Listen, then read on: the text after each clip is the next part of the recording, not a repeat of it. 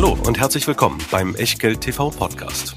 Bevor es gleich losgeht, beachtet bitte unseren Disclaimer auf der gleichnamigen Unterseite auf www.echtgeld.tv.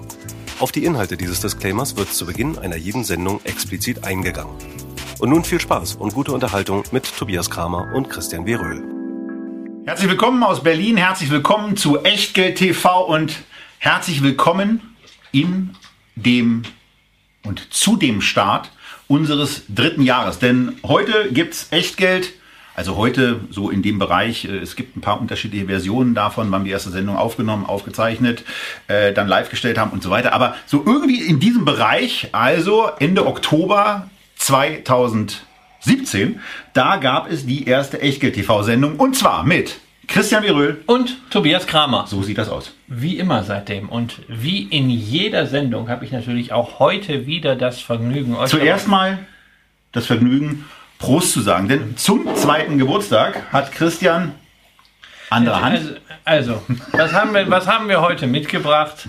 Natürlich, ne? man muss äh, einen besonderen Anlass auch feiern mit einem Erzeugnis aus dem Hause Louis Vuitton Moet Hennessy. Man ist versucht zu sagen, aus dem Hause Fall, Röhl. In diesem Fall die Witwe Clicquot.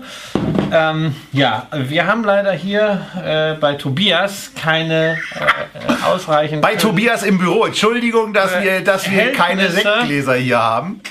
Und wir stoßen an, wir stoßen auch und insbesondere an auf euch. Vielen Dank, dass ihr das Wertvollste, was ihr habt, mit uns verbringt, nämlich Zeit. Im Gegensatz zu Geld könnt ihr die nämlich nicht vervielfachen.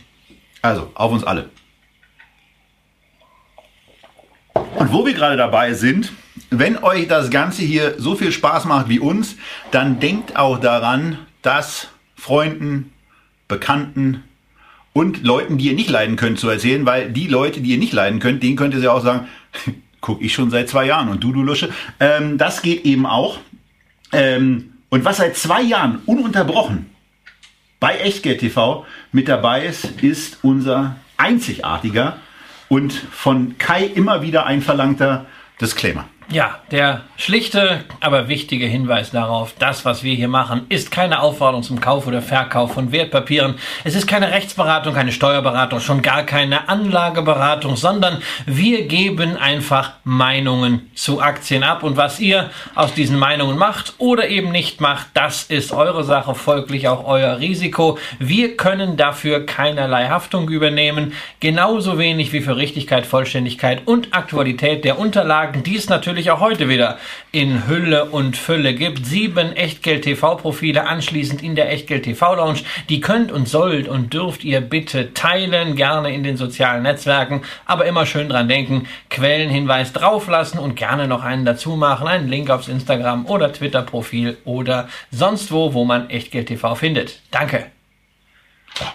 Und dann, äh, nachdem wir ja schon quasi einen klitzekleinen Werbeblock hatten für Wölf Clicquot, haben wir noch einen zweiten Werbeblock. Äh, Soll ich noch mal reinhalten? Also unbedingt. Das ist meine größte Depot. Ich muss dann, ich, muss dann, gar, ich muss dann gar nicht, ich weiß dann gar nicht, ob wir dann irgendwie Dauerwerbesendung oder sowas. Ich nein, nicht. Das, nein. Äh, ist, ist das wegen der Uhrzeiten problematisch, wegen Alkoholwerbung? Ich weiß es nicht. Das ist ja egal, wenn man das guckt. Das ist ja keine, ist ja keine Werbung. Also äh, das muss Kai im Zweifel ja, übernehmen. Ja. Das ähm, so, aber du hattest andere Werbung, Werbung für hm. etwas, was wirklich richtig wichtig ist, was wir hier vor einigen Wochen schon mal genau. diskutiert haben, nämlich die Petition der DSW gegen den Steuerirrsinn. Diese Woche, ich habe es auf allen meinen Plattformen geteilt, gab es das Ergebnis der Next CMI-Kommission, einer Fachkommission der Europäischen Union. Ähm, dort ganz klares Statement, man sollte unbedingt Anreize schaffen, damit Altersvorsorge mit transparenten Vehikeln wie Aktien und ETFs tatsächlich gelebt wird, damit Finanzbildung grassiert. Olaf Scholz macht das Gegenteil. Wir sollten ihm die Meinung geigen. Das könnt ihr online tun, wenn ihr es noch nicht getan habt, unter www.dsw-info.de slash Steuerirrsinn. Wir verlinken euch das in den Kommentaren. Die Und vor allen Dingen auch im PDF. Genau, die Petition, die dafür sorgt, dass die DSW, die Anlegerschützer bei den Fachausschussanhörungen, die zu allen Gesetzesvorhaben natürlich hier in Berlin stattfinden, auch mit starker Stimme von vielen tausend Anlegern sprechen kann. Insofern danke für eure Unterstützung für Marc Tüngler und das DSW-Team an dieser Stelle. Und man muss immer auch dazu sagen, äh, und das gilt natürlich auch für die Sozialdemokratie, jeder ist mal doof, jeder kann auch mal, äh, muss auch mal das Recht haben, doof zu sein. Wichtig ist dann in der äh, Situation eben immer nur, dass man äh, diesen Menschen dann äh, einigermaßen respektvoll, aber auch deutlich die Meinung geigt und auch signalisiert, an welchen Stellen sie aus der eigenen Sicht auf dem Irrweg sind. Von EU-Seite kam da was, von Anlegerseite kommt hoffentlich auch was. Deswegen der Aufruf an euch, dort teilzunehmen. Und wo wir bei Teilnehmen sind, äh, sind wir auch bei einer Veranstaltung, die irgendwann mal von Christian und meinem damals noch nicht Chefredakteur Ralf Andres ins Leben gerufen worden ist und äh, die der Zertifikateberater, die Publikation, die ich seit 2006 herausgebe, ähm, im Jahr 2012 übernommen hat äh, und äh, jetzt mit NTV zusammen durchführt, die Zertifikate Awards unterstützt, wie seit Jahren von Börse Frankfurt und Börse Stuttgart und auch noch einigen anderen. Ihr kommt im Moment an der Werbung auf den Finanzportalen dank der Unterstützung von Arriva, Finanzen.net, Finanztreff, Godmode Trader, OnVista, T-Online und auch Wall Street Online gar nicht vorbei. Unterstützt wird die Veranstaltung, wie gesagt, von weiteren Partnern, auch von Content-Partnern, also von Leuten, die Dinge veröffentlichen wo wir zumindest sagen, das bringt auch diesen Markt voran.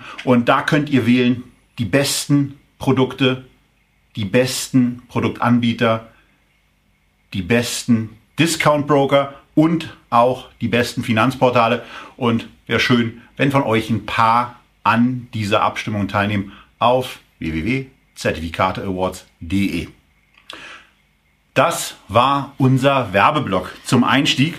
Und jetzt wird es aber Zeit für Feedback zum Geburtstag. Happy Birthday to us.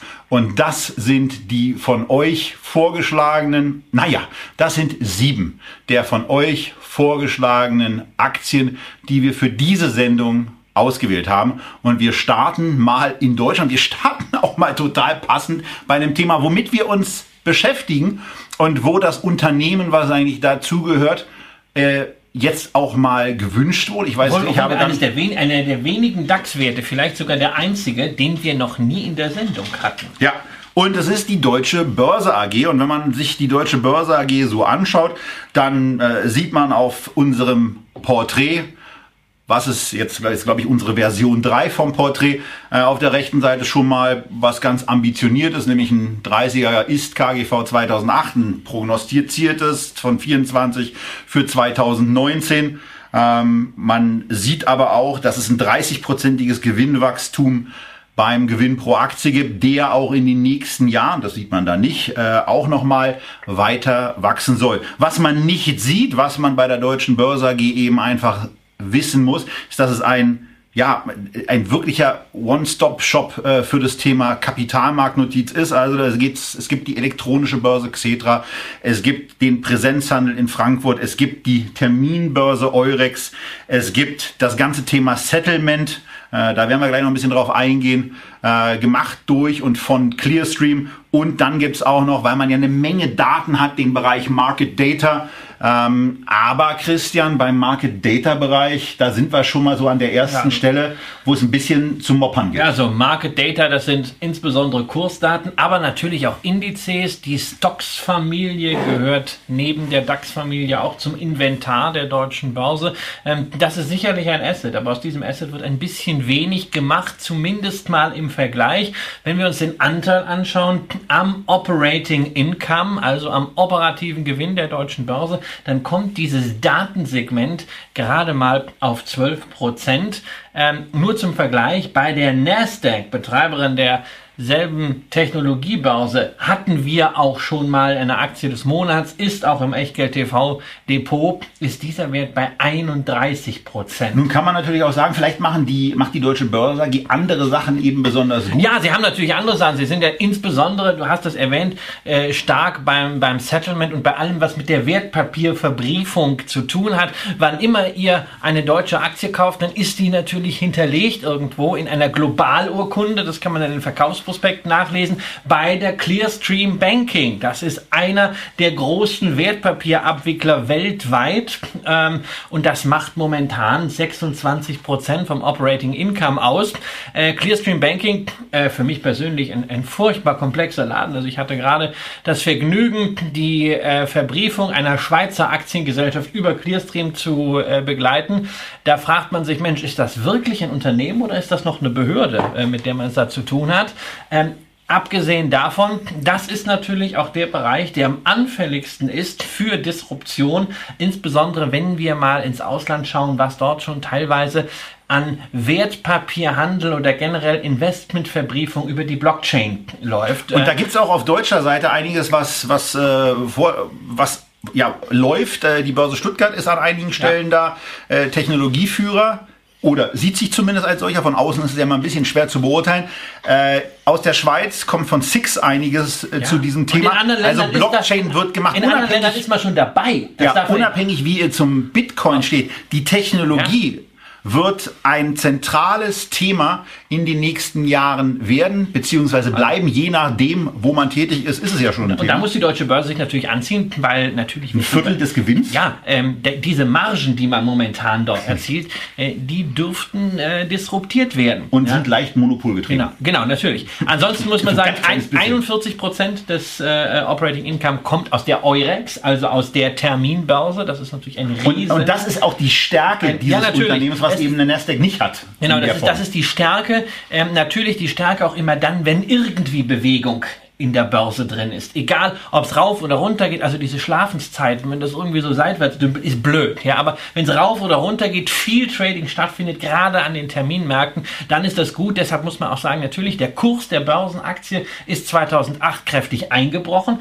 der Gewinn der Börse aber gar nicht so. Gleichzeitig muss man natürlich auch sagen, ähm, in den letzten zehn Jahren haben wir zwar eine Börsenhosse sondergleichen erlebt, aber die Deutsche Börse AG hat vom Gewinn her äh, jetzt nicht so wirklich äh, viel zugelegt. Und das ist eine ganz, ganz, spannende Geschichte. Oder auch, ich habe es mir von 2013, Mitte 2013 dann angeguckt und da war es eben so, dass von Mitte 2013 bis erwartetes 2019 sich der Gewinn pro Aktie um 71 Prozent erhöht hat. Und wenn ihr das im Echtgeld TV Porträt, was ihr hoffentlich vor euch habt, anschaut, dann seht ihr eben auch, dass in der gleichen Zeit der Aktienkurs inklusive Dividenden um knapp 190 Prozent zugelegt hat. Also dieses Unternehmen auch in einen anderen Bewertungsbereich reingelaufen Wie ist. Wie Börsen natürlich insgesamt. Äh, sie sind bewertet worden teilweise als Marktplätze. Ähm, allerdings die deutsche Börse ist damit also im Vergleich nochmal wieder zur Nasdaq, die stärker wächst, sowohl beim Umsatz als auch beim Ertrag,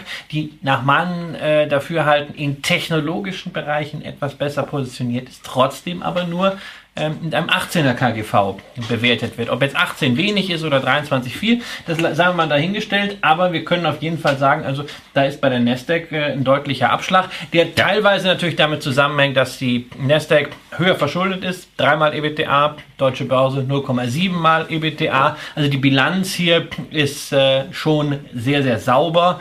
Ähm, Ansonsten wird die Frage natürlich sein, was passiert mit dem Brexit? Wie stark wird der Finanzplatz Frankfurt davon profitieren. Wie würde, findet der komische Brexit eigentlich statt? Genau, das weiß man ja auch noch nicht. Wird er überhaupt profitieren? Was schon mal gut war für die Frankfurter ist, dass die Fusion zwischen der London Exchange und der Hong Kong Stock Exchange ja. abgeblasen wurde. Sonst hätte man wirklich äh, einen weiteren großen Wettbewerber gehabt. Aber insgesamt ist die Aktie für mich derzeit kein Kauf. Wer die Aktie hat, der möge sie gerne liegen lassen, darf auch mal eine Trendlinie drunter legen.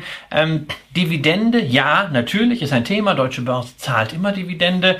Ähm, hatte mal irgendwann so eine kleine Sonderdividende, die nicht als solche deklariert war. Deshalb sieht der Track Record nicht ganz so gut aus. Aber über zehn Jahre 2,2 Prozent PA Wachstum in der Dividende ist verdammt, verdammt wenig. Kann auch da kein Argument sein für mich. Also entweder brauche ich eine wichtig hohe Rendite oder ich brauche Wachstum. Habe ich hier beides nicht. Nicht mein Beuteschema. Insofern bin ich mit der Nasdaq ganz gut aufgestellt. So, von daher, ich könnte da jetzt noch an verschiedenen Stellen anderes ergänzen, warum sie für mich äh, nicht in mein persönliches Depot passt. Muss ich aber gar nicht, sind genug Sachen gesagt. Und Die Compliance-Themen der letzten Jahre lassen wir alle mal außen vor. wir können weitergehen zum nächsten Thema, beziehungsweise zur nächsten Aktie. Und äh, wir sind bei äh, so einer aus meiner Sicht äh, zumindest bei einem, bei einem neuen Abkürzungsbegriff äh, angekommen. Das hier passt optimal, zumindest bei mir. Wir reden über Exxon und für mich ist es eine ganz klare Win-Aktie.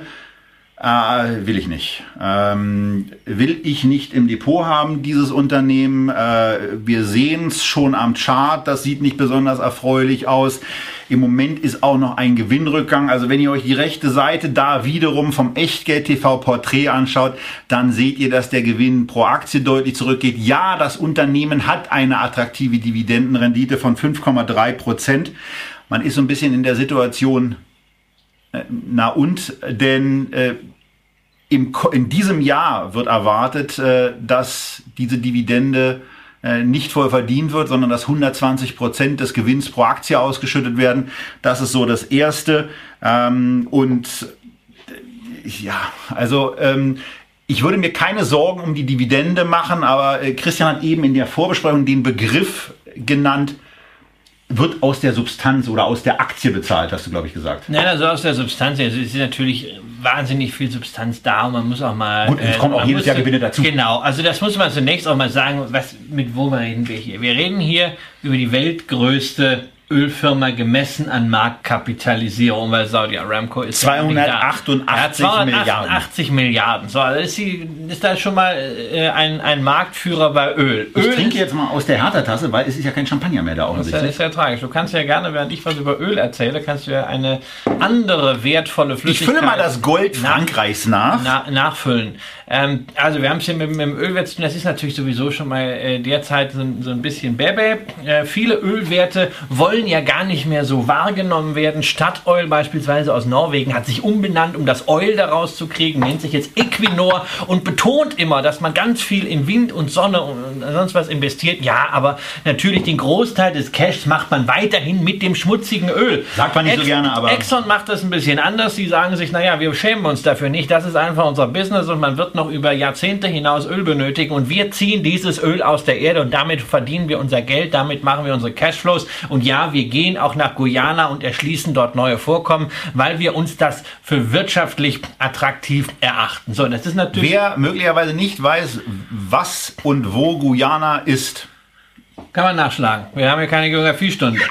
Anson ansonsten ist es natürlich etwas, was nicht in den Zeitgeist passt. Ist natürlich klar, eine solche Aktie wird da nicht gutiert, äh, wenn wir über Klimaschutzziele und ähnliches sprechen. Das kann auch durchaus weitergehen. Dazu kommt, dass es natürlich ein Unternehmen ist, das brutal am Ölpreis hängt. Der Ölpreis ist nun einmal äh, deutlich gesunken. Darauf kann man sich in der Förderung ein bisschen einstellen. Ähm, aber natürlich die Gewinne sind nicht mehr die, die wir vor fünf Jahren dort stehen hatten. Ähm, folglich muss man ganz klar sagen, ja, alles das, was an Dividende rausging, ähm, hat man beim Kurs verloren. Dividendenabschläge wurden nicht aufgeholt und es ist von den größten Ölfirmen auf Total Return Basis über fünf Jahre die einzige, die einen Verlust erlitten Und das gucken wir uns auch noch mal in einer Grafik an, die wir euch jetzt zeigen, aus dem Bloomberg-System gezogen. Und das ist diese eigenartige weiße Linie, Ja. die da unten lang dümpelt. Ja, da sieht man also, es ist nicht nur das Öl, es ist überdies natürlich auch äh, das eine oder andere betriebswirtschaftliche Problem. Äh, man hat früher dort, äh, naja, ein bisschen äh, den Herrgott einen guten Mann sein lassen. Man war zu satt, hat das in den letzten Jahren versucht, von der Effizienz auf den Weg zu bringen. Aber da muss man auch sagen, wenn wir über Effizienz sprechen, da sind eben Wettbewerber, namentlich eine Royal Dutch Shell, namentlich auch eine Equinor, deutlich weiter. Insofern, ich bin in der Konsequenz bei dir, will ich nicht, aber nicht, weil ich jetzt kein Öl will, Nee, nee, weil nee, ich es wirklich für ein schlechtes Unternehmen halte, sondern wenn man in Öl investieren möchte, wohl wissend, dass es dort zwar gute Cashflows gibt, aber eine schlechte Börsenwahrnehmung die auch noch über Jahre schlecht bleiben kann, dann ist eine Royal Dutch, ist eine Equinor und ist auch letztendlich eine BP eher meine äh, Favorit als eine ExxonMobil. Ja, also bei mir geht's da noch ein bisschen anders. Da gibt's eben auch deutlich günstigeres ähm, als diese Unternehmungen, äh, alle drei, die jetzt genannt worden sind. Und das werden wir hoffentlich in einer der nächsten Sendungen. Äh, ich kaufe jetzt auch mal wieder vertiefen, wenn es darum geht, was finden wir im Moment eigentlich am Markt spannend und was kaufen wir auch und was kaufen wir, wenn ihr es wollt, auch fürs Echtgeld TV Depot. Ähm, ich glaube, das könnte es zu Exxon eigentlich gewesen sein. Oder gibt es noch was Nein, zu ergänzen? Also Hinweis natürlich nochmal, natürlich Dividendenaristokrat, 5% Rendite, ja, aber die anderen haben auch einen ordentlichen Dividenden-Trackrekord, haben auch eine saubere Bilanz und die Renditen der anderen Ölwerte sind genauso. Es gibt keinen Grund, warum man das hier äh, ähm, den Marktführer kaufen sollte. Eine Royal Dutch würde ich immer vorziehen. Und wo wir gerade bei hohen Dividenden angelangt sind, da ist der Schritt gar nicht mehr weit rein ins Schwäbische, äh, in Richtung Metzingen. Da ist ein, ja, für deutsche Verhältnisse auf jeden Fall großer und sehr bekannter Herrenausstatter. Ähm, ansässig und äh, macht da seinen Werksverkauf und ist ansonsten auch weltweit sehr aktiv mit eigenen Stores und mit eigenen Marken, nämlich zum Beispiel Boss, Boss Selection, Boss Orange, Boss Green, kannte ich gar nicht, äh, und Hugo. Ja, wir reden ne? damit also immer Hugo, ne? Muss man genau. Prost Hugo ist also nicht der Bereich, wo es um äh, alkoholische Kaltgetränke geht, sondern Hugo ist eine junge Kleidungsmarke ja. aus dem Hause und von Hugo Boss. Das ist zum Beispiel wirklich die Marke, von der dieses, ich fand das schön, dass du gesagt hast. Aber das, das Sakko dieses, ist geil. Nein, das Hemd, das Sakko ist vom Italiener. Aber das Sakko ist, das Hemd ja, ist jetzt das, nicht so das, toll. Das, ja, das, das Sakko, das Aber das Sakko ist, ist, toll. Ja, das Sakko ist von, das Ex, ich noch gar nicht von, von Exhibit. Ja, kriegt man, kriegt man in, in, äh, in Essen im äh, Linden Center äh, bei äh, L'Italiano. So viel, schon wieder Werbung. Ja. Aber dazu kann man auch ein Bosshemd tragen. Kann, dazu kann man auch ein Bosshemd tragen. Das ist aber, äh, das Bosshemd ist inzwischen teurer als die ja, äh, die Aktie 37, das Hemd kostet irgendwie, glaube ich, 69. Äh, gutes Hemd ist äh, häufig auch noch teurer. Ähm, interessant war bei Boss der Kurs in den letzten Tagen von der Sendung dramatisch abgestürzt, nachdem sie mal wieder schlechte Zahlen vorgelegt haben. Interessant waren die Meldungen davor. Äh, da war nämlich bei Reuters zum Beispiel zu lesen, starke Zahlen des Rivalen LVMH verhelfen Hugo Boss zu einem Kursplus. Da kriegst du schon so ein bisschen die Pickel. Hasskappe, oder? Nein, nein, nein da kriege ich einfach Pickel, weil da frage ich mich, wie kann Reuters, eine der führenden Nachrichtenagenturen der Welt, allen Ernstes LVMH, einen diversifizierten Luxusgüterkonzern, in eine Reihe stellen. Unter anderem mit, ja, wie gesagt, Hugo ist nicht die Getränkesparte. Ja, in, in eine Reihe stellen mit einem etwas angestaubt mittelmäßigen Herrenschneider. Es, man muss ja immer passt, dazu sagen. Es passt, also man kann ja auch, man kann ja auch sagen, nichts gegen Herrenschneider, aber wir haben insgesamt in der Modebranche zwei große Themen. Das eine Thema ist günstig. Economies of Scale. Manche treiben das auf die Spitze, wie zum Beispiel eine Primark. Manche perfektionieren es, wie eine Inditex. Großartiges Unternehmen. Dann haben wir das High-End Natürlich mit solchen Unternehmen wie den Marken von Louis Vuitton, äh, äh, von Carrick, auch eine Hermes.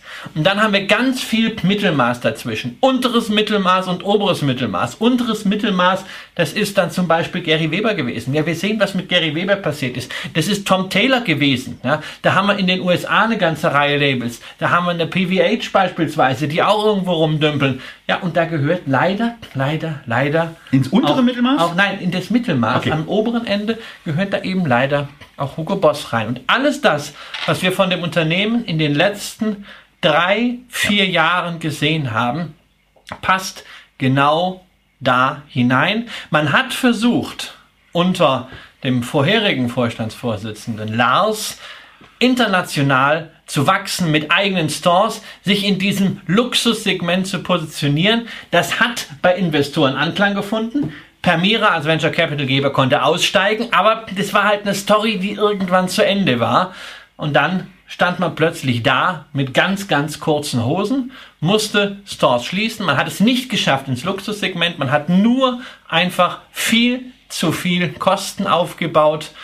Äh, der gegenwärtige Vorstandsvorsitzende Langer hat sicherlich ordentlich die Kurve gekriegt, aber um eine solche Marke erfolgreich zu führen, braucht man auch diese Kreativität, die zum Beispiel früher Werner Baldessarini, der dann erst Chefdesigner und dann später Vorstandsvorsitzende war, verkörperte. Und das scheint alles zu fehlen. Jedenfalls die jüngsten Zahlen wieder eine glatte Enttäuschung. Man erzählt dann auch wieder Quatsch, der Anleger für dumm verkauft. Da heißt es dann wieder, ja, das waren die Unruhen in Hongkong. Naja, so schlimm können die Unruhen in Hongkong ja für das Geschäft nicht gewesen sein, wenn Louis Vuitton weiterhin Rekordzahlen Zahlen meldet. Also man sucht dann naja, auch und die verkaufen ja auch nicht nur, nicht nur in Hongkong. Genau. Äh, wo die Anzüge möglicherweise kleiner ausfallen, aber teurer sind.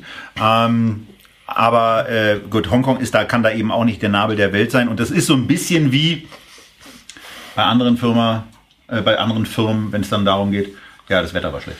Ja, und das ist, also ich meine, natürlich, das, das reizt. 7,5 äh, Prozent Dividendenrendite, äh, KGV irgendwie nur noch knapp zweistellig. Und ich will auch überhaupt nicht verhehlen, dass da durchaus jetzt eine günstige Bewertung da ist, denn sie verdienen ja weiterhin Geld. Und natürlich kann man hier immer mal zocken, man kann immer mal traden. Die Aktie kann natürlich jederzeit ansatzlos auch mal wieder 20 Prozent laufen. Aber, Aber genau. strategisch ist so etwas für mich kein Investment, weil da ist kein Burggraben, da ist gar nichts. Nein, hier ist vor allen Dingen auch das Thema, und ihr seht, linke Seite vom Echtgeld TV-Porträt, Rückgang beim Umsatz auf einer Dreijahresebene, deutlicher Rückgang beim EBITDA und nochmal deutlicherer Rückgang beim Gewinn. Und ähm, da ist es ja auch schon bei anderen Unternehmen, sowohl und insbesondere bei Feedback, aber auch äh, bei der Aktie des Monats äh, so gewesen, dass wir auch gesagt haben, wir wollen, bevor wir dann einsteigen oder auch mal nachkaufen, auch eine Tendenz dahin sehen, dass sich die Dinge bessern. Und wenn sie sich bei Boss bessern, dann kann es eben sein, dass man die Aktie eher zu 50 kauft, aber dann vielleicht auch in dem Zustand, dass es funktioniert. Und wenn Zahlen eben nochmal enttäuschen, und in bestimmten Bereichen, wenn man jetzt mal das Ganze mit LVMH vergleicht, da sind dann eben auch signifikante Investments mal wieder in die Marke notwendig. Dann muss man eben auch sehen, dass auch der Gewinn nochmal fallen kann. Das kann aus anderen Gründen sowieso. Und damit eben auch der Kurs nochmal Potenzial hat. Vielleicht auch Kursniveaus aus den Jahren 2009 nochmal zu erreichen. Wir können es nicht ausschließen und im Moment ist es kein Investment, was sich aufdrängt. Nein, und äh, wer, wer die Aktie hat und teuer einstehen hat, ähm, der sollte sich vielleicht fragen, ob er nicht sowieso auch ein paar Gewinnpositionen hat, wo man mal über Gewinne mitreden kann. Solange man das noch kann, wer ja. weiß, auf welche solange, Ideen Herr Scholz solange, solange es noch eine Verrechnung gibt, also äh, wenn ich an die Hugo Boss einstehen hätte zu 90, wie gerade ein Teilnehmer schreibt, ich würde äh, ernsthaft äh, darüber nachdenken, hier einen Schlussstrich äh, äh, zu ziehen oder die Aktie zur Not als Mahnmal im Depot zu lassen. Mahnmal ist für mich eigentlich immer wichtiger, weil wir reden einerseits über einzelne Aktien, andererseits die grundsätzlichen Erwägungen sind schon wichtig.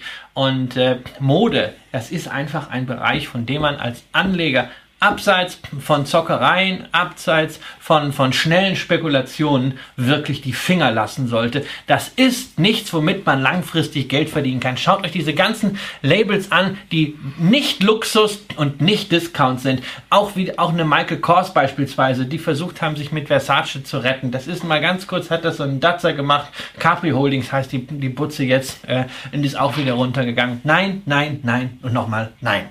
So, das waren jetzt genug Neins. Wir machen weiter. Und wir machen weiter mit einem Unternehmen, wo einem natürlich das Wachstumsherz ein ganzes Stück aufgeht. Der Chart ist schon mal toll.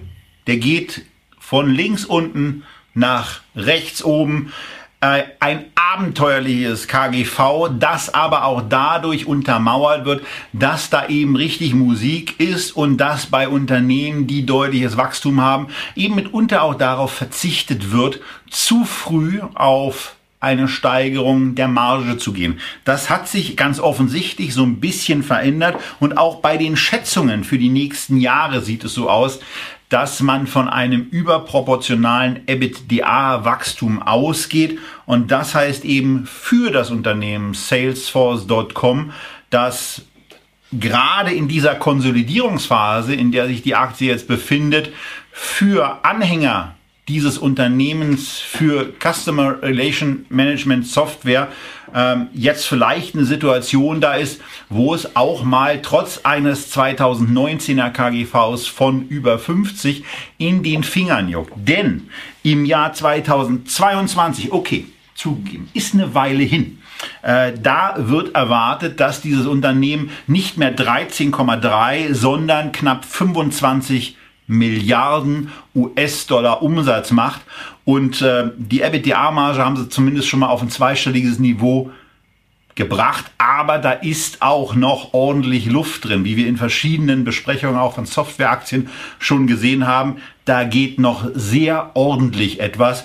Und ähm, naja, die, die Rechnungen dahinter könnt ihr selbst machen. Wenn es 20% Marge werden, dann sind es eben 5 Milliarden und das geht natürlich auch noch deutlich höher. Denn für solche Unternehmen ist auch eine EBITDA-Marge von 40 durchaus realistisch.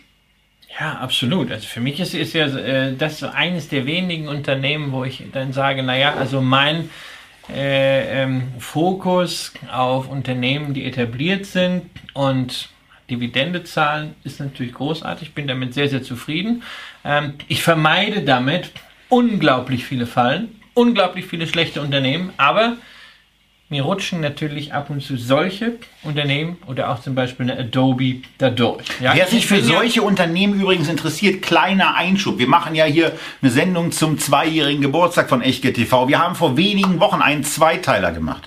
Einen Zweiteiler gemacht zum Thema Tenberger. Und zwar einmal eine Sendung, wo wir zurückblicken und schauen, wie haben sich eigentlich die Aktien, die im Jahr Mitte, die, die im Jahr 2019 äh, besonders gut gelaufen waren seit 2009. Was haben die eigentlich an Charakteristika? Um in einer zweiten Sendung zu Tenberger auf Basis dieser Charakteristika dann mal ein bisschen zu selektieren. Und diese beiden Sendungen, wenn es gerade auch mal neben Einkommenswerten, neben Dividendenwerten etwas sein darf, die sei euch neben der Aktie von Salesforce unbedingt ans Herz gelegt. Ja, man darf auch nicht vergessen, also Salesforce ist eine großartige Geschichte. Es ist eine Ten-Bagger-Story. Ähm, aber wie viele andere Softwareaktien in diesem Zeitraum hat es gegeben, die entsprechend abgesoffen sind und es nicht geschafft hat? Ähm, ich habe im Softwarebereich natürlich als große Position 25 Jahre Dividende niemals gesenkt. Eine SAP, die in diesen Tagen ja auch sehr stark gefeiert wurde, obwohl mit äh, Bill McDermott der, sagen wir mal, Architekt der jüngsten Wachstumsstrategie äh, gegangen ist. Aber man muss ganz offen sagen, also die letzten zehn Jahre haben wir bei SAP eine Verdreifachung gesehen. Ja. Hier war es eine Ver Verzehnfachung. Ja, aber das ist auch unfair. Aber, nein, das ist ja, die Basis, ja, ist ja, Basis ist ja ein bisschen muss, anders. Ich muss das natürlich für mich so. Ich, muss, ich, muss, ich, ich hau mir so oft auf die Schulter, dass ich sage, hey, da bin ich mit meinem Ansatz super. Da muss ich aber auch sehen, man kann nicht überall dabei sein. Hier war und bin ich nicht dabei, obwohl ich das Unternehmen interessant finde. Ähm, drei Jahre erst Gewinne. Das heißt, da sieht man, äh, was die äh, investiert haben, um wirklich jetzt nachhaltig diese Marktposition zu haben. Sie haben gerade die Übernahme von Tableau Software gehabt, die dieses wunderschöne Kürzel Data äh, an der Börse hatten. Ein, ein wirklich sehr, sehr kluger Schachzug. Sie machen es ähnlich wie SAP, ähm, treiben natürlich auch äh, die, die Preise damit hoch. Äh, Benioff ist der Erfinder eigentlich der, des Cloud-Gedankens oder des Gedankens Software as a Service.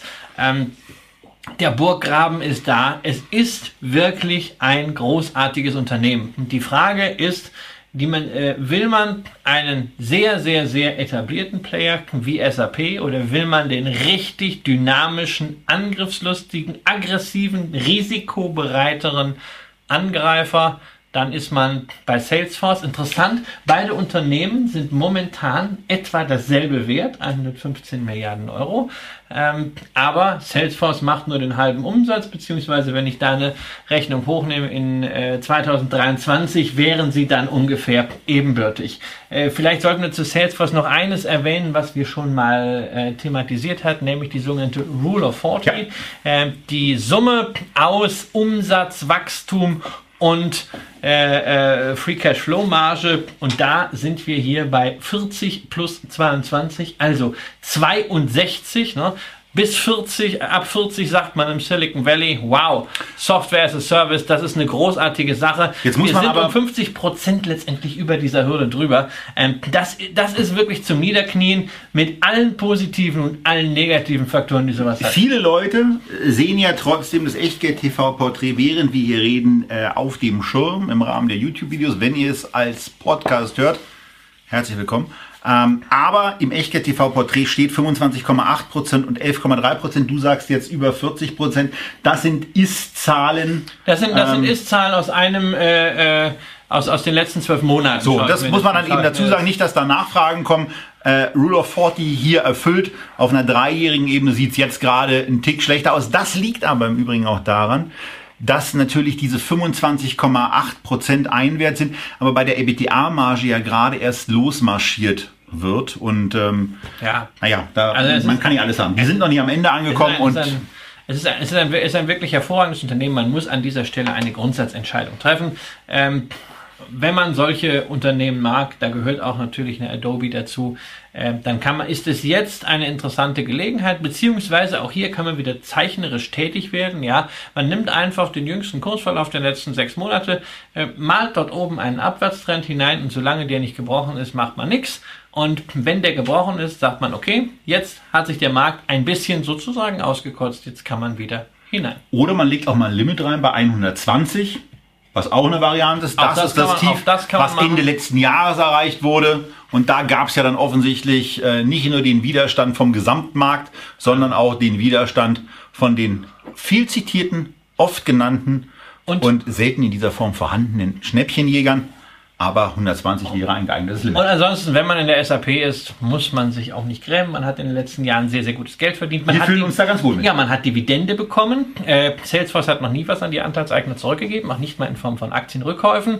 Und äh, man muss halt auch immer sagen, man muss nicht bei jeder Aktie dabei sein. Das kann man nicht. Man kann und nicht. Äh, man, es ist auch nicht so, ne, wenn man eine verpasst hat, in Anführungszeichen, dann kommt irgendwann die nächste. Es ist wie mit der Straßenbahn. Apropos die nächste Aktie.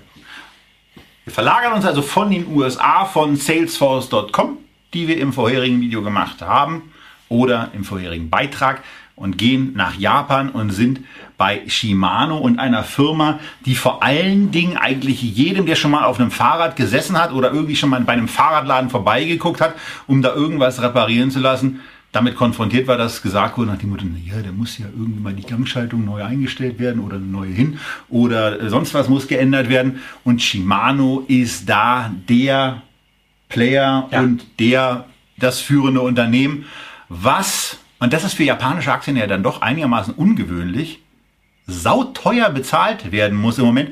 KGV für dieses Jahr 28,2 Prozent. Wir sind ja dann immer in der Vorbereitung einer Feedback-Sendung so ein bisschen in dem Dilemma. Wir haben 100 Aktien zur Auswahl und sieben schaffen es im Moment eben nur in die Sendung. Und ähm, Christian hatte die erste Vorauswahl gemacht und Shimano war bei mir so die Position, wo ich gesagt habe, ich war jetzt das zweite Mal in diesem Jahr, in, äh, das zweite Mal in den letzten Jahren in Österreich. Letztes Jahr einen Sommerurlaub dort gemacht, dieses Jahr wieder. Und was dort einfach massiv auffällt, ist, dass die alten Wintersportorte sich eben mit der Frage beschäftigen, wie kommen sie eigentlich gut über den Sommer? Und sie haben die Biker entdeckt und vor allen Dingen die Mountainbiker, die dort mit sehr, sehr vielen Angeboten, Leihfahrrädern und äh, ansonsten Hast nennen wir es mal? Entertainment-Programme. Nee, wir sind gewandert. Äh, wir haben es ganz old-fashioned gemacht. Ähm, versorgt werden kann. Und äh, das Thema Biking war für mich ganz interessant und dachte ich mir, ja, die Sendung ist ja für mich auch immer deswegen ganz gut, weil ich jemanden neben mir habe, der noch mal ein paar andere Sachen erzählen kann. Also Christian, äh, Shimano, warum fandest du, dass das ein spannender Titel ist? Denn wenn wir uns mal ab, der, ab dem Jahr 2015 das Ganze angucken, ist das ja ein seitwärts gerichtetes Trauerspiel, was obendrein teuer bezahlt wird. Ja, ich habe mir die Aktie lange nicht mehr angeguckt. Äh, Ich kenne ich kenn sie von vor 20 Jahren, als ich äh, für eine französische Bank ein äh, Produkt namens Umweltethik... Rot oder grün? Grün, BNP Paribas, einen Umweltethik-Index kreiert habe, gemeinsam mit Max Demel von Ökoinvest. Und da war äh, Shimano mit drin, grüne Fortbewegung. Natürlich, äh, es gibt kaum ein Fahrrad Ja. in Asien oder in Europa, Ja. in dem keine Shimano-Komponenten verbaut sind. Sie sind da wirklich unbestrittener Weltmarktführer, auch was elektrisch, äh, elektronische Komponenten angeht, ja, diese ganzen Bauteile. Ähm, insofern fand ich es ganz interessant, die Aktie mal auf Wiedervorlage zu legen. Ähm, ja, äh, es hat sich nur relativ wenig getan und wenn man dann einfach mal in die Meldungen schaut, ähm, stellt man leider fest, das, was der Kurs seit 2015 äh, aussagt, nämlich ein Hin und Her und Hin und Her, äh, das sieht man auch bei den Fundamentaldaten. Äh, der Umsatz kommt nicht so recht vom Fleck, das Ergebnis auch nicht und die Meldungen sind immer dieselben. Äh, mal sind es die Kosten, mal ähm, ist es die Währungsseite, mal sind es äh, Prozessmanagementsysteme, die dafür verantwortlich sind, dass man den Ausblick senkt. Die letzten zwei Halbjahre waren die Umsätze jeweils unter der schlechtesten Analystenerwartung. Also das ist ein richtig mieses Sentiment. Die haben einen super Markt, kriegen es aber aus welchen Gründen auch immer nicht hin, im wahrsten Sinne des Wortes diese Power auf die Straße und in die Bilanz zu bringen. Die Bilanz ist natürlich wirklich sauber, muss man sagen. Also, Das ist bei japanischen Unternehmen im Moment schon ganz, ganz oft Genau, der Fall. also was wir hier sehen, also eine Current Ratio, Liquidität dritten Grades von 8, will nichts anderes heißen, als dass das kurzfristig verfügbare Vermögen achtmal höher ist als die kurzfristig fälligen Verbindlichkeiten. Also das ist wirklich zum Niederknien. Aber das Geschäft an sich läuft einfach nicht in der Form, dass man dort mal vom Boom grüner Mobilität und E-Bikes profitiert. Dazu, ja, man ist Weltmarktführer, aber der Weltmarktführer ist vor allen Dingen halt in Japan, in Asien und in Europa stark. Äh, aus den USA kommen gerade mal 15 Prozent äh, der Umsätze. Das ist auch hier ein bisschen wenig. Und dafür dann, ich bin ja mit KGV immer vorsichtig, ja, aber für, diese Geschichte ein 28er KGV zu zahlen, das ist mir schlichtweg auch hier an dieser Stelle zu viel. Das ist eine Aktie, die würde ich gerne notfalls 20% teurer kaufen, wenn ich denn sehe, dass sich fundamental nachhaltig mal etwas getan hat, um diese Bewertung zu rechtfertigen und auch um das Potenzial, was in diesem Markt von, ich nenne es mal Tretmobilität steckt, wirklich abzurufen. Davon Und das ist ja der. Punkt, wo ihr, wenn ihr den Blick auf den Echtgeld TV Chart, also ne, auf den Chart im Echtgeld TV Porträt richtet, einfach mal seht, es gab ja schon mal, ähm, gut, das ist jetzt nicht hinreichend statistisch betrachtet, aber es gibt diesen einen Seitwärtsweg zwischen 2008 und 2013. Da gab es dann den Ausbruch, eine Vervierfachung. Vielleicht sammelt die Aktie ja einfach nur Kraft ähm, und das, der Umsatz explodiert jetzt, weil in Österreich und in anderen bergigen Regionen Elektrofahrräder wie Sau verkauft werden und man vom Dienstwagen auf das Dienstfahrrad umsteigt. Wir sind übrigens gerade in das erste Mal in der Situation, dass wir uns mit dem Thema hier beschäftigen, dass ein Kollege sagt, er würde ganz gerne eine Form der Gehaltsumwandlung haben, um sich nicht etwa einen Dienstwagen zuzulegen, sondern ein Dienstfahrrad. Ähm, Und äh, das sind ja manchmal so Sachen, äh, die ganz spannend sind und wo man hier sagen kann, vielleicht ist da ja für Shimano etwas da. Und offensichtlich, anders ist ja die Bewertung gar nicht zu erklären, glauben das auch einige Investoren, dass hier raketenhaftes Wachstum in den Startlöchern steht und irgendwann vielleicht auch abgerufen wird. Und dann ist es eben der Kurs ungefähr bei 19.500, 20.000 Yen. Umrechnen müsst ihr bitte alleine, ähm, Also vielleicht noch ein- eine wo Zahl- dieses eine Zahl Unternehmen ein Kaufwert sein könnte. Genau, eine Zahl noch, dass man die Größe ein bisschen einschätzen kann. Also wir reden über den Weltmarktführer bei Fahrradkomponenten.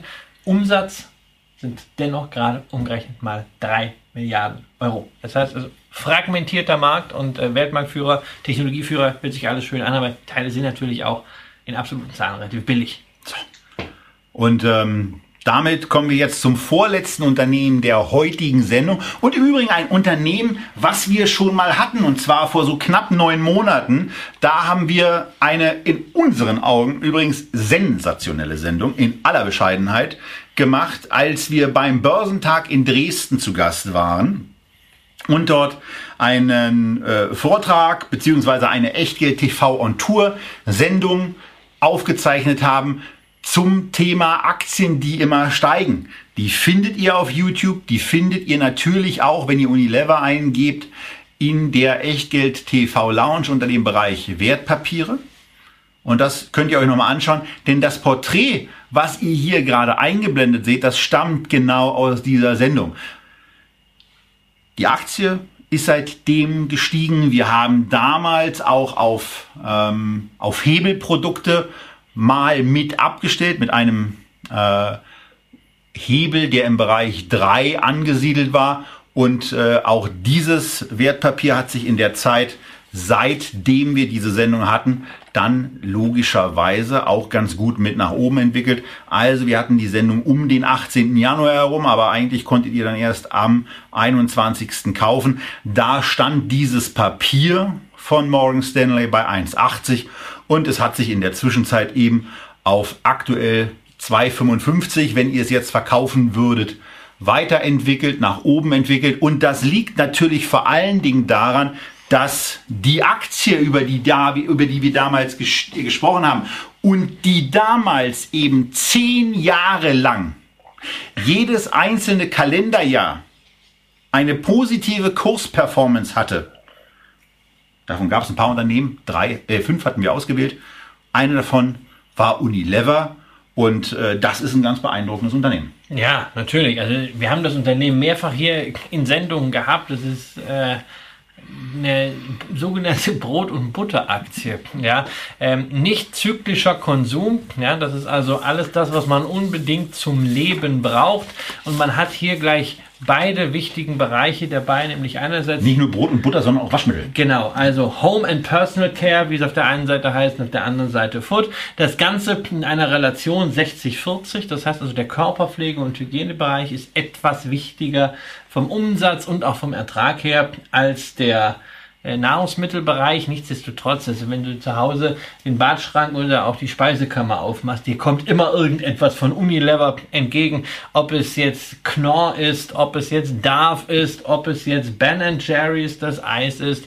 Ähm, sie sind sehr, sehr, sehr breit aufgestellt. Einer der mächtigsten Konsumgüterkonzerne und dadurch, dass man diese beiden Beine hat, natürlich in sich auch schon mal diversifizierter als jetzt eine reine Nahrungsmittelfirma oder wie Reckitt Benckiser eine reine Pharma- und ähm, äh, Putzmittelfirma. Und es gibt noch eine andere Besonderheit bei der 60-40-Geschichte, ja. nämlich das Thema, wo diese Umsätze. Genau, also wir haben es hier zu tun eigentlich mit einer britisch-niederländischen Firma. Man leistet sich diese historisch bedingte. Sie wissen Doppel nicht so genau, wo Sie sitzen wollen und haben sich für beide Orte genau, entschieden. Diese historisch bedingte Doppelstruktur. Man hat auch mal versucht, im Zuge des Brexit das einzustampfen. Das ist kulturell in einem solchen Konzern nicht äh, möglich, weil viel zu viele Leute in der Verwaltung ihren Job verlieren würden und die blockieren dann. Und dann hat man die gegen sich, nein, nein, nein, das hat man ganz schnell wieder sein gelassen. Man leistet sich das weiterhin. Es funktioniert ja auch, also die Zahlen sehen ja auch gut aus, aber es ist eigentlich eine Emerging Markets Firma, denn 60 Prozent der Umsätze werden in den Schwellenländern gemacht, nur 40 Prozent in den etablierten Ländern.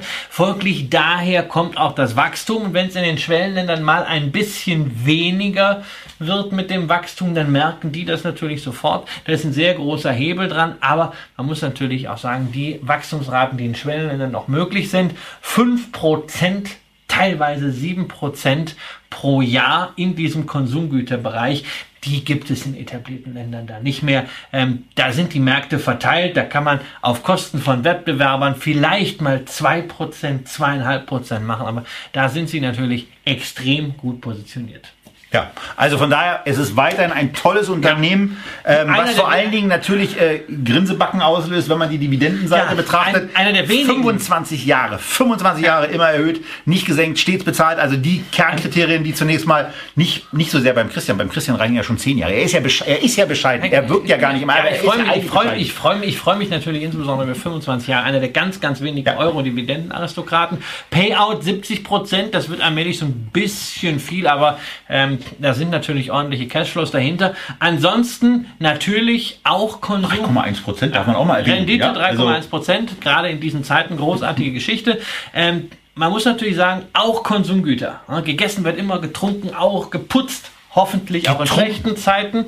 Ähm, aber auch Konsumgüter haben natürlich ihre Risiken. Wir haben das Thema Gesundheit, Nachhaltigkeit, bewusste Ernährung. Wir haben natürlich auch das Thema Handelsmarken mit dabei, ähm, was eine Unilever auch trifft, ähm, wo es wichtig ist, sich zu fokussieren, um seinerseits Macht gegenüber dem Handel aufzubauen, weil man beim Konsumenten stark verankert ist. Das sind Themen, die durchaus auch als Risikofaktoren die gesamte Branche treffen. Wer darüber ein bisschen mehr lesen möchte auf dividendenadel.de, habe ich dazu im Rahmen meiner Serie für Cap Inside diese Woche einen langen Artikel über die Einflussfaktoren so ein bisschen auf der Metaebene beim nicht zyklischen Konsum geschrieben. Das trifft auch auf Unilever zu. Natürlich, der Bereich gehört ins Depot und Unilever ist sicherlich dafür mit in der Pole Position einfach als strategisch. Hat mir auch diverse Mal in der Tat schon zum Ausdruck gebracht, dass Natürlich. das eigentlich so eine der Aktien ist, die auch unter dem Bewertungsgesichtspunkt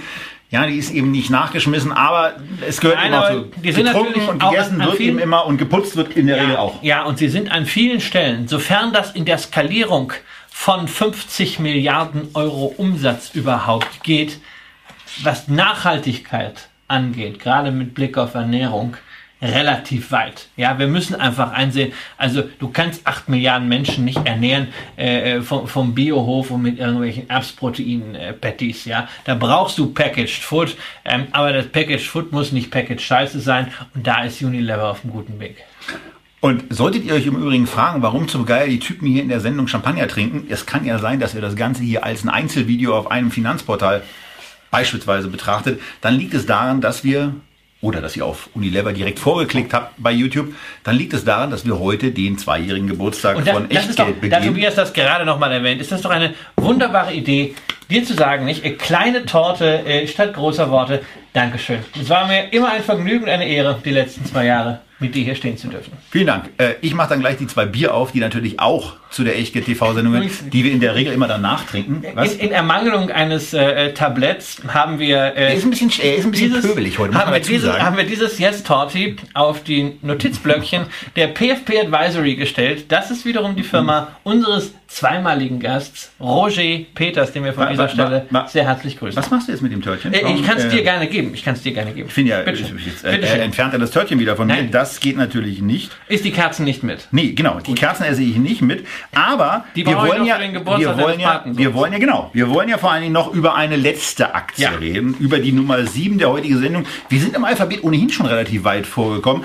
Aber wir sind bei einem sehr, sehr beeindruckenden Unternehmen angekommen und bei einem Unternehmen, mit dem meine erste große Amerika-Erinnerung äh, verbunden ist. 1993 hat mein Vater den Bürgermeister von Potsdam, New York State, ähm, mal bei einem Meeting kennengelernt und hat so nebenbei gesagt, äh, mein Sohn würde es, glaube ich, ganz cool finden, auch mal in den USA sich ein bisschen aufzuhalten. Und der Mayor, wie so Amerikaner eben sind, ja, hat gesagt, no problem, hat nicht daran gedacht, dass ein no problem in Deutschland von einem deutschen Polizisten ganz anders verstanden wird, als von einem amerikanischen Bürgermeister. Also mein Vater rief da natürlich irgendwie ein paar Tage später an und hat gefragt, ja, wann kann mein Sohn denn rüberkommen? Und ein paar Monate später war ich da. Und wo geht man natürlich, wenn man das erste Mal einkaufen geht, eigentlich so hin, so typisch amerikanisch?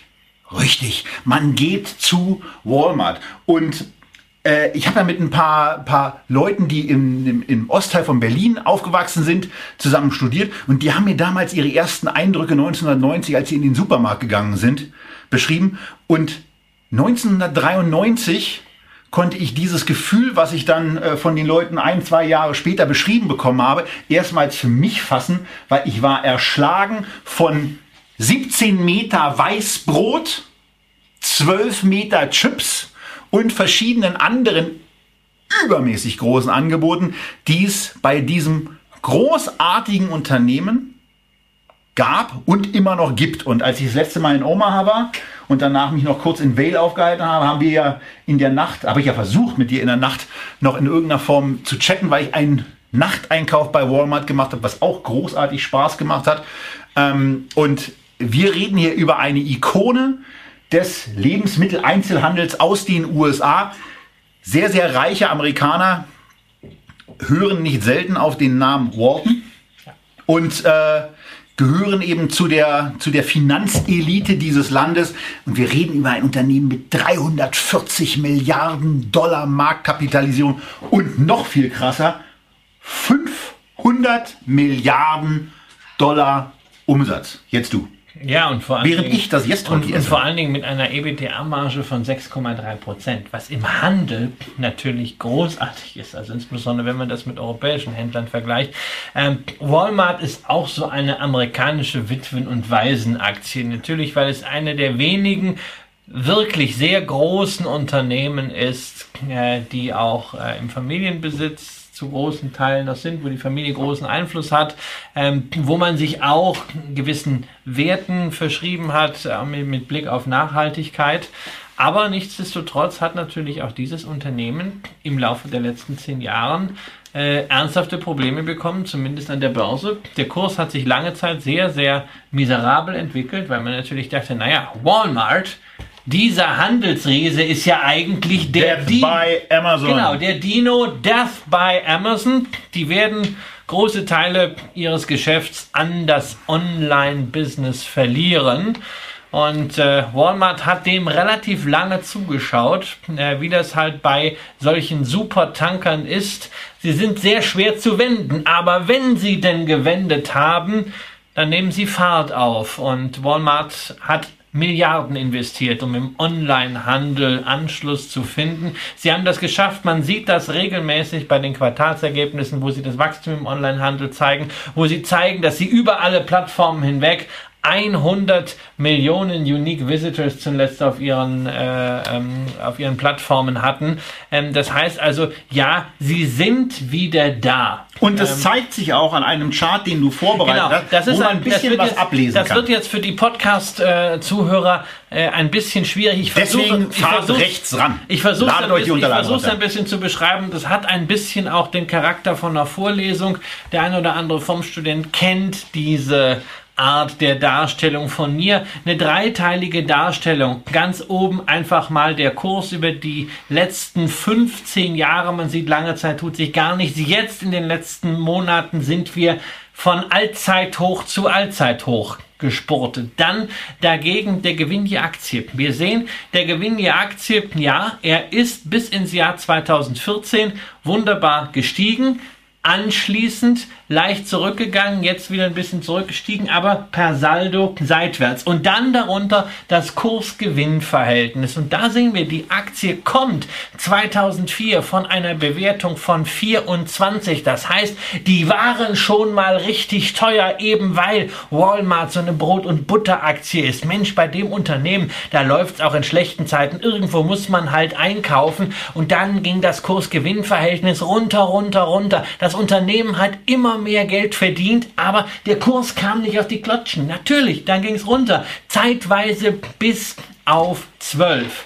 Und dann irgendwann, 2013, 2014, das war die Zeit, wo man sagte, naja, da ist die, das ist over. Walmart wird Death by Amazon Opfer werden. Und Da vor allen Dingen die- 2015 auch Genau, nochmal. da haben die sich dann gesagt, nein, wir investieren jetzt, wir packen jetzt die Kohle raus. Und man sieht von 2015 Bewertung 12er KGV bis heute 24. Kurs-Gewinn-Verhältnis hat sich verdoppelt, während die Ergebnisse nach wie vor Nein. stagnieren. Und es hilft eben einmal, wenn du 500 Milliarden Dollar einnimmst und du damit eine Ja. LDR-Marge machst, die vielleicht nur bei 2% liegt, dann sind es übrigens immer noch 10 Milliarden. Und davon kann man eine ganze Menge Programmierer bezahlen und damit kann man auch Ja. eine ganze Menge im E-Commerce-Bereich zumindest an Grundstruktur legen und die Leute haben eben auch da gesehen, Mensch, mit Walmart bin ich aufgewachsen, vielleicht ist es eine ganz schöne Möglichkeit, auch da zu arbeiten. Und es zeigt auch, wie Börse funktioniert. Ja,